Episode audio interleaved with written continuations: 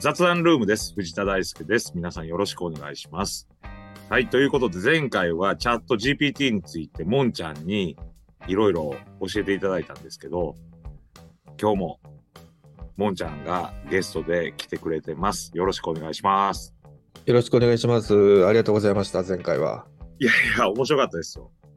ありがとうございます。ただね、もんちゃん。はい。僕も出版物を一遍実験で作ってもらおうと思っていろいろ努力してるんですけど、はい。難しいですね。そうですよね。使い方を、うツんー。ルをも身につけないと難しいですよね。なかなか難しい。で、はい。もんちゃんが言ってたように、一般論はい。にやっぱり当てはめないと、特殊な分野に細分化してしまうとなかなかちょっと AI も対応できないのかなっていうのは感じてます。そうですね。はい。そうだと思今日はまあいろいろまあ雑談の中でいろいろ聞きたいんですけど、その後、その後って言ってもそんなに経ってないんですけどう。、はい。チャット GPT のまあ報道とかいろいろね、ありますから、ニュースとかも、はい。まあ、どういうふうにこう展開しているのかっていうのを、ちょっと現時点で教えてもらえないかなっていうふうに思うんですけど、はい。わかりました。えっ、と、これ、チャット GPT が公開されたのが、確かね、去年の11月ぐらいなんですね。はい。で、その時のベースになっている技術が GPT3.5 っていうものだったんですけど、うん。それが進化して、あの GPT-4 っていうのに、ちょうど3日ぐらい前に発表されて、もうすでに有料会員は使えるようになってるんですね。そう、僕も、もんちゃんが有料会員になっといた方がいいって言うから、はい。その、有料会員になってるんですよ。20ドルやったかな、あれ。藤野、はい。 20ドル払ってなってるんですよ。はい。使ってみましたよ。ほうはい。どうでしたかまあまあしっかりしてるね。あーうん。どう違うんですかそもそも。えっと、その、要は簡単に言うと大量のデータを収集してきて、それを AI に学習させてうん。答えを返してるっていう状態なんですけど、うん。この元になってるデータが7倍とか8倍ぐらいになったらしくて、いい加減なことを言わなくなったっていういやか。、いい加減なことが少なくなった。あの、はい。あと、受け答えとか、はい。文章が途中で切れても、ちゃんとその続きで書いてくれる。はいはい。あ、あ、それね、あの、なんか短期記憶と長期記憶って人間あるじゃないですか。はいはで、どうもね、ちょっと噂な、噂なんですけど、僕、僕は正確になんか公式情報を得たわけじゃないんですけど、い。うん。この短期記憶の部分がもう使えてるらしいんですね。うーん。で、長期記憶の部分は、なんか別途有料のオプションになるらしいんですけど、その短期記憶であれば、もう今すでにインストールされているみたいで、うーん話の流れがもう続いてるみたいですね、それななりるに。ほど。だから、受け答えの中でこう対応してくれるってことですね。そうなんですよ。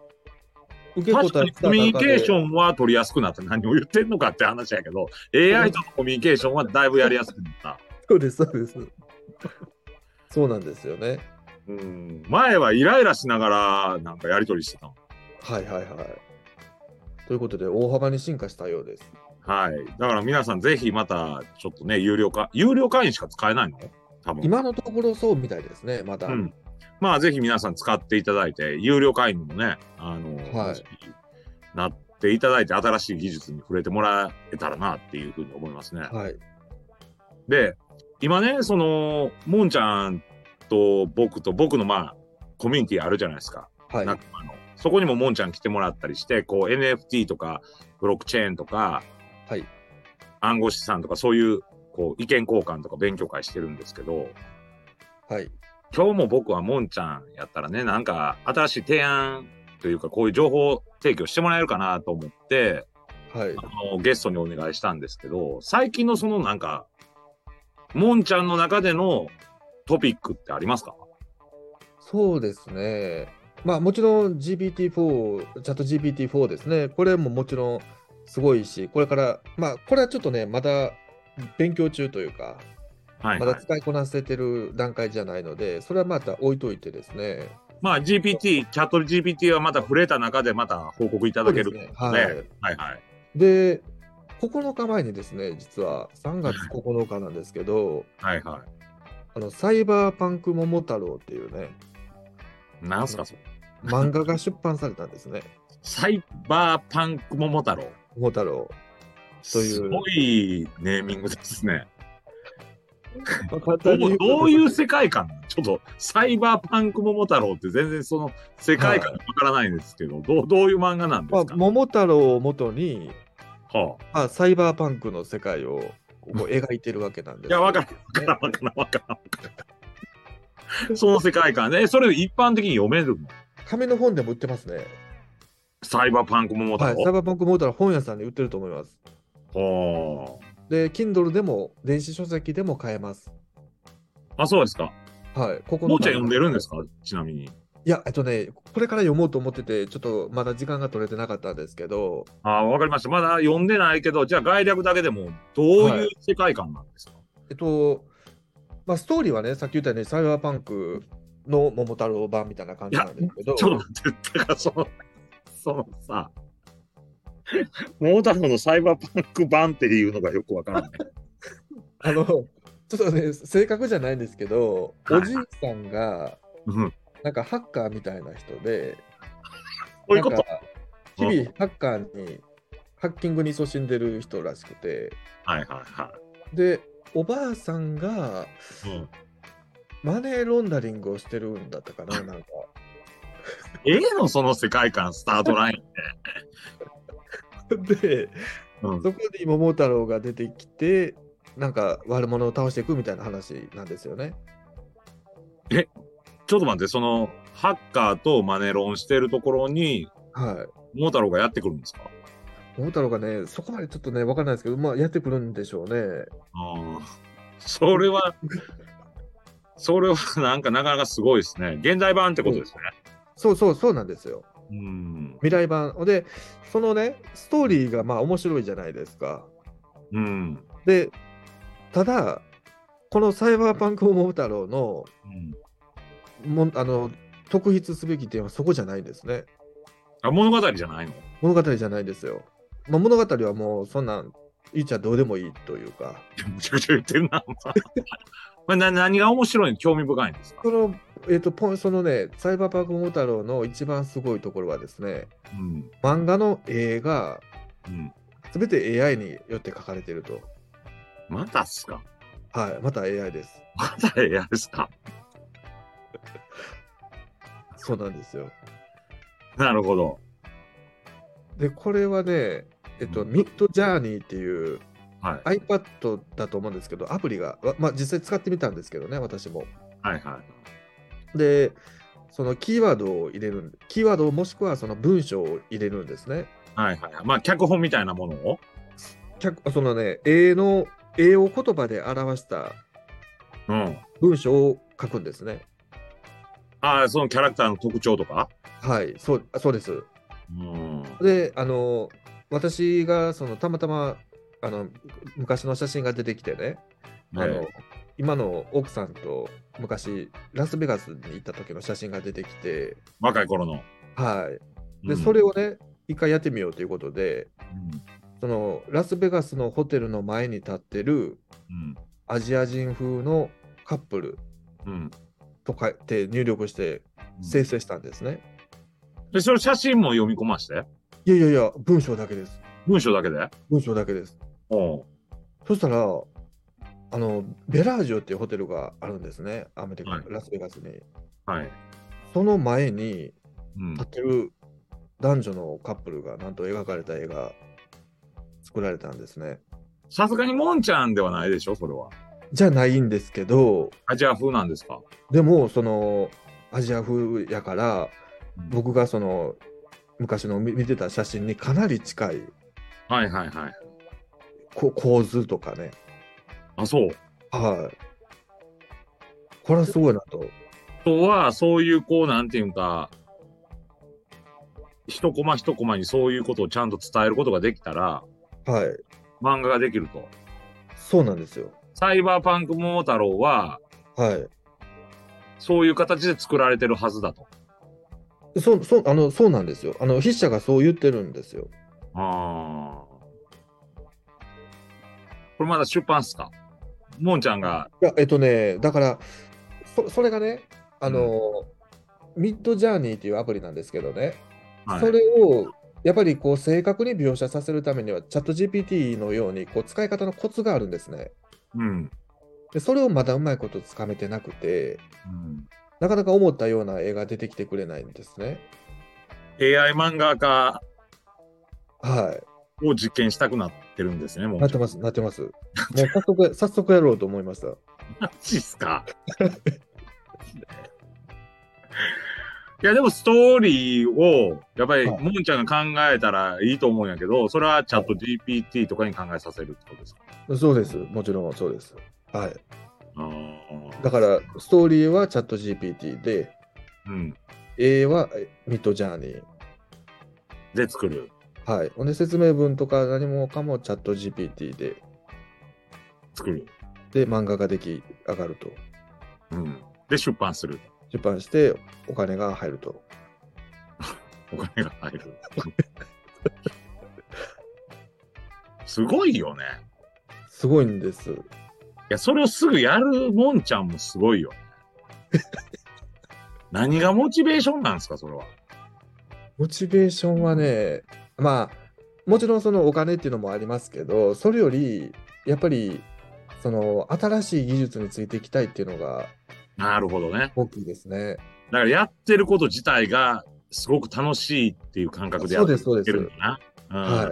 でもそれ大事やよね。はい。面白いことをこうできるっていうかやってるっていうことは。そうですよね。すぐなんかお金になるとかならへんとかで選択をする人っていうのはそういうは面白さっていうのはなかなか体験できてないかもしれない。ああ、なるほど、そうですかもしれないですね。いや、でもね、あの、私今思ってるのがね、うん、その、昔って、コンピューター使える人と使えない人ってすごい差があったじゃないですか。まあまあまあ今でもまああるんかな。まあ、今今でもそう今、今でもそうじゃないですか。うんうんでもこれからはね、多分ね、うん、 AI を使える人と AI を使えない人で大きな差ができてくると思うんですね。なるほどね。それはちょっと僕もチャット GPT いじってて感じる。はい。ももちゃんようこれで出版まで持ち込んだなって思うああ、そうですよね。もん。うん。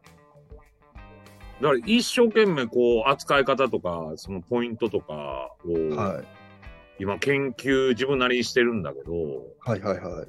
うん、まあそういう意味ではもんちゃんにいろいろね先行的にやってもらったこう知恵を教えてもらいたいなっていうふうには思ってるんです。そうなんですよ。で、でこれ、昨日やったかな昨日か今日かちょっと忘れたんですけど、マイクロソフトがですね、あそうそうそうそう。また発表ありましたよね。あったあったあった。僕、だから、あの、自分のコミュニティで情報シェアしてますもん、それ。あれもちょっとね、うん、ああのれ、あれでしょ、パワーポイントとかあんなんでしそょうそうそうなんですよ。うん。いろんな意味でやばいですよね、あれ。パワーポイントの資料を AI で作らすってやつでしょ。そう、エクセルとかもできるらしいんですよ。これまた、もんちゃん、いじってちょっと教えてもらえますか、我 々。僕もやるから、僕もやるから。これね、あのー今ね、一生懸命、僕らの世代って、マイクロソフトオフィススペシャリストとかっていう資格とかがあってね。あるある。だかあら、るそのあるし資料をより、なんか、綺麗に見せるのがそのう一つみたいな。そうなんですよ。一生懸命僕たちの時代ってそれを勉強してきたんですけど、うんうんうんそ僕んなもこと持をねってるもん、そんなそんな本。そうでしょ持ってるなんかそのプレゼンの時にはこれとかあとは,、いはいはいはい、ななんやったかなそのなんか企画書はこれとかこういろんなそのパターンのページがあるような本持ってはいます、はいはいはい。うん、それがね、汚れペラペラっとね、その若いやつがね、あの、こ使いこなすやつが。そう、今年の売り上げと前年対比、来年の予想の売り上げをグラフにして とか、言うたらもう出来上がると。ここれつく AI 使えない人はどうやって生きていくんだっていう。少なくとも、もんちゃんと僕でもうすでに差つくついてるよね。この AI 使って ない。いやいや、全然まだ大丈夫です、僕僕らは。はいはい。これからですからね。これからです、まだ。うーん。なるほどね。そんな、なんちゅうの、こう、あの、ブラインドタッチできるとか、できへんみたはいいな頃から入ってるわけじゃないですか、僕らの世代ってそうです、そうです、そうなんですよ。そういうレベルじゃないんですよそねう。そうそうなんですよ。うん、だからこのなんていうんかその綺麗な資料を作ってこう上司にっていうかまあは提い案。するとか、はいあるいはこう講演するときにそれを使ってこうあっと言わすとか心地よい資料を提供するとか、はい。はいい、うのにまあ時間と能力っていうかエネルギーを割いてきたわけじゃないですか。そうですね。それがかなり大幅に削減される可能性があるかもしれないってことですね。そう、そうなんですよ。もう大幅どころか、数十倍、場合によっては数百倍時間短縮ですよね。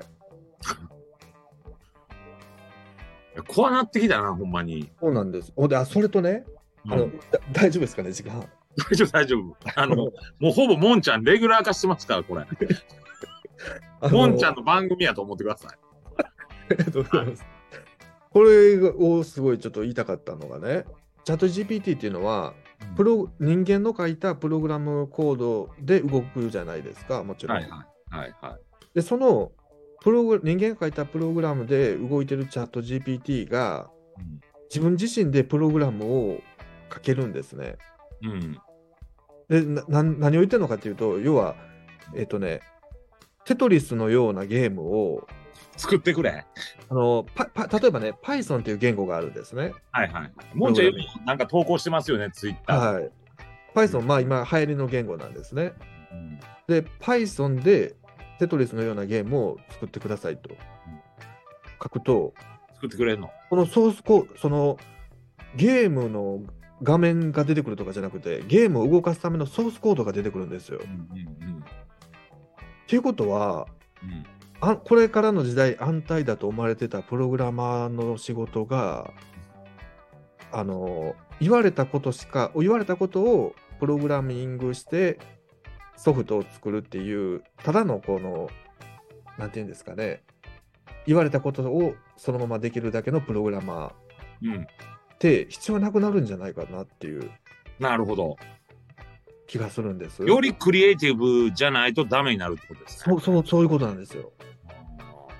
だからプログラミングができるっていううんのが強みにならない時代だかもらんちゃんの、もんちゃんの予測ではそうなる可能性は大いにあるってことね。あると思いますこれねあの Google の登場前を考えたらちょっと分かりやすいかなと思うんですけどうん。 Google の登場前ってたくさん知識を頭の中に入れてる人が重宝されたじゃないですかまあ、確かに。たあの弁護士とか例えうんばうんお医者さんであるとかうんうん。でも Google 登場したことによって記憶する必要性って減りましたよねまあ、その、どこに何があるかっていうのを把握しとる人ですぐそれを引き出せる人がそうそうそう。優はい秀っていうことですよね。そう、Google を例えば、まあ、お医者、弁護士はちょっと置いといたとして、ビジネスの場で言えば、Google を使ってうまく情報を引き出せる人がうまい、うまいといういやか、そうなんですよ。ちょっと話それるけど、だからその政治の分野ですごく影響が出てて、はい、まあ僕はまあ政治もやってたじゃないですか。今、はいまあなんかこう、隅に追いやられてますけど、いやいや、そんなことないです。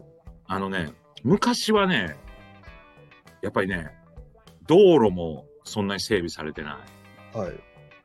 で、携帯電話もない、インターネットもない。は海外との行き来をそんなに日本人もしてないっていうことになると、い、はい。日本の官僚機構が一番情報持ってたんですよ。ああ、それがね、今ね、一瞬でみんなが多くの情報を手に入れられる時代に変わったから、、昔は、例えば大義士先生の話を聞いたら、それは一番時間差も使えたから、そはのい、情報伝達が一気にはい、はい、は行き渡らないですから、ネットとかもないから、携帯電話もないから、い、大義士先生が地元に戻ってきてね、話聞いたら未来がわかるってなったんやけど、今、政治家が挨拶しよっても、あ、いや、知ってますよ、みたいになってるんですよ。ああ、なるほど。何言ってるんですか僕らもうそんなんネットでもう聞いてますよ何わざわざそんな話するんですかみたいなはいはい、ところも僕は絶対あると思う有権者にああ、なるほど。だからよりクリエイティブな感じの政治をしていかないとはいはい。情報格差で生きてた政治家が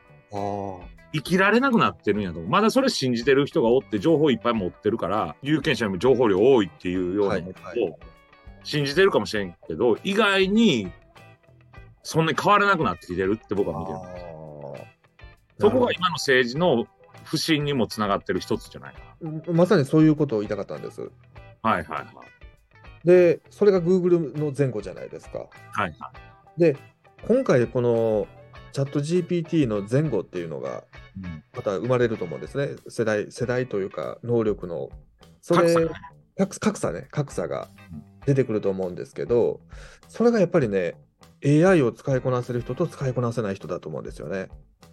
なるほどね。もんちゃんの読みはそこってことですね。はだい。からこの新しい技術にみんなより分からなくても触れておいた方がいいっていうのがもんちゃんの考え方ですね。そうです。絶対、あの、触れといた方がで、うちの家庭でですね、あの何してるの何プログラまミングをちょっと教えてるんですね、子供に。たはいはいはい。で、教えてたんですけど、このチャット GPT の登場でですね、子供がもう自分で考えずにチャット GPT に聞いて行動を出してもらうっていうことをし始めてて、あ子供がはい。あってなってくると、これ、やっぱりね、プログラミングがそこそこできるっていうのは何の強みにもならない時代になってて、ーでも基礎分かってないとその作らせても分からないじゃないですか。うーん、そう、そう、そうなんですかね、やっぱり。だからそさこ最低限は覚えなあかんでしょ。最低限は。その基そうま礎あ知識として。まあ、知ってる知ってないで言えば絶対知ってる方が絶対いいんですけどね。うんうんうん、ただ、まあ、優位性がそんなにっていうことですね。そそうなんですよ。うん敷居が低くなったってことですね。そうだだってこういうのを書いてくれって言ったら作ってくれますからはほんまなんですかいほんで実際コピペしたら簡単なプログラムだだったらそのまま動くんでああ、ちょっとね、うんあのよく言うじゃないですかあの農業革命産業革命が起きたっていうじゃないですかはいはい。そう今情報革命があって AI 革命みたいなの起きてますよねはいはい。で多分人類史上最大の革命だと思うんですね人間の頭脳を超えるっていうものが出てきたああまあ、社会が、その、なんていうか、こう、爆発するってことやな。そう、もう爆発ってこう、破壊されるっていう意味じゃなくて、こう、何かがこう、大きく変わるっていう。はい、そうそう、そうなんですよ。で、当時ね、あの、その時代に生きてた人って、今自分たちが産業革命の真っ只中に生きてるって気づいてる人っていなかったんですね、あんまり。うんうんそれと同じで、今って未来から振り返ってみると、今ってうんすごい情報革命が起きた時代なんですって歴史の教科書に残る時やと思うんですね。うんでも気づいてる人があんまりいないと思うんですよ。なるほど。ここでかなりの格差が出るんじゃないかなっていう気が、なるほどね。ねうーん。だって、もんちゃんのツイートで、なんか、こう、行政書士かなんかの試験の問題とかしたら、かなり解説しっかりしてたって言いますもんね。い、そうなんですよ。あの憲法のね、ちょっと抽象的な問題とかしてたんですけど、それ正解した上にですね、詳しく分かりやすい解説が出てくると、うん。そうそういうレベルなんですね。なるほどね。今日は、ちょっと前回のその導入部分から、はい、追加の情報もらって、はい、わかりましたわ。得体がわからんけど、とにかくこう、いじって、触れて、新しい技術に触れるっていうことが、はい今我々が一番すべきことってことですね。だと思います。あの、やっぱりね、遊ぶっていうのが大事だと思ってて、あの、すみません、またちょちょっと横にずれていいですか横にずれるっていうか、ちょっと関連するんですけどう、ん、どうぞ。あの、例え話なんですけどね、うん、あの、織田信長が鉄砲を使いって、まあ、武田軍を破ったっていう話あるじゃないですああ、か。歴史のね。歴史のね、あの、話、あの、戦国時代の話としてう。んで、それが、鉄砲を織田信長だけが持ってたっていう勘違いしてる人が多いみたいなんですけど、はいあの時代ってそうじゃなくてみんな結構持ってたらしいんですね鉄砲って。はいにもかかわらずなんで織田信長だけがそこまで活用できたのかっていう話があってうんあのこ家臣家臣団でねええその鉄砲を持つことを反強制みたいな義務付けるみたいなことをしてたみたいで自分の武将配下武将ですね、はでとにかく遊べとその鉄砲でうんで何でもいいからその使って遊びまくっとけっていうことを言ってたらしいんですよねああその話は初めて聞きましたけどはいもし本当ならある意味では理にかなってますよね。そうなんですよ。だから、そのそれが事実かどうかはちょっとね、分かんない話なんですけど、うんそのそういう話、一説一説によるとっていうことなんですけども、へえで、それをしてたことで、その鉄砲の長所も短所もよく分かって、使い方がよく分かってたと。そうそう。で、織田信長だけが他の武将と比べて突出して活用することができたっていうこなるとほどね。らしいんですね。うんそうかだからこのチャット GPT とか AI とかの流れをやっぱりよく分からんとかまた教えてっていう感じじゃなくて、自分で実際触れてみるっていうのが大事ってことですそねう。そうなんですよ。遊んで使い倒すっていうのが大事だと思うんです。なるほどじゃあまあ僕もまあちょっとこう苦戦してますけどはい。ちょっと努力して引き続きやってみるようにします。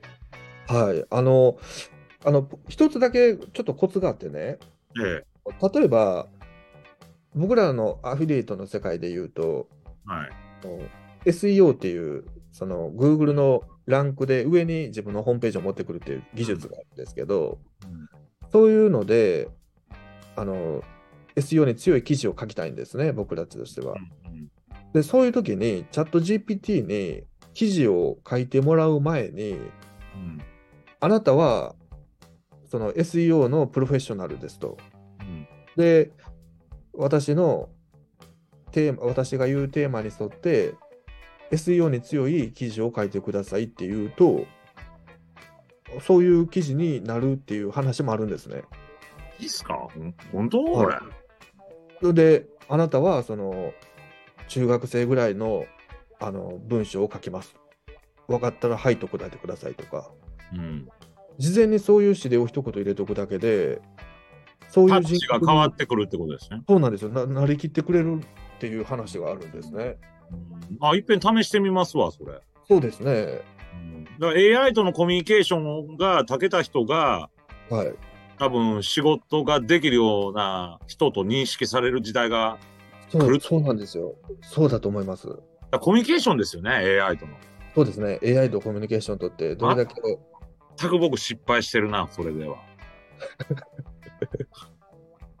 うん、答えてもらってないもんねそうですね。うまく引き出せてないのかも引しきれない。出せてないそうかもしれないです。自自分の欲望が勝ってしまっとるな、これ。 今日はね、もんちゃんにまた来ていただいたんですけど、はい。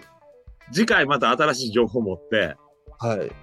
あの、来ていただけたらなっていうふうに思いますんで、はい。ありがとうございます。次回も多分もんちゃんがゲストやと思うんでよろしくお願いします。こちらこそよろしくお願いします。はい、皆さんありがとうございました。ありがとうございました。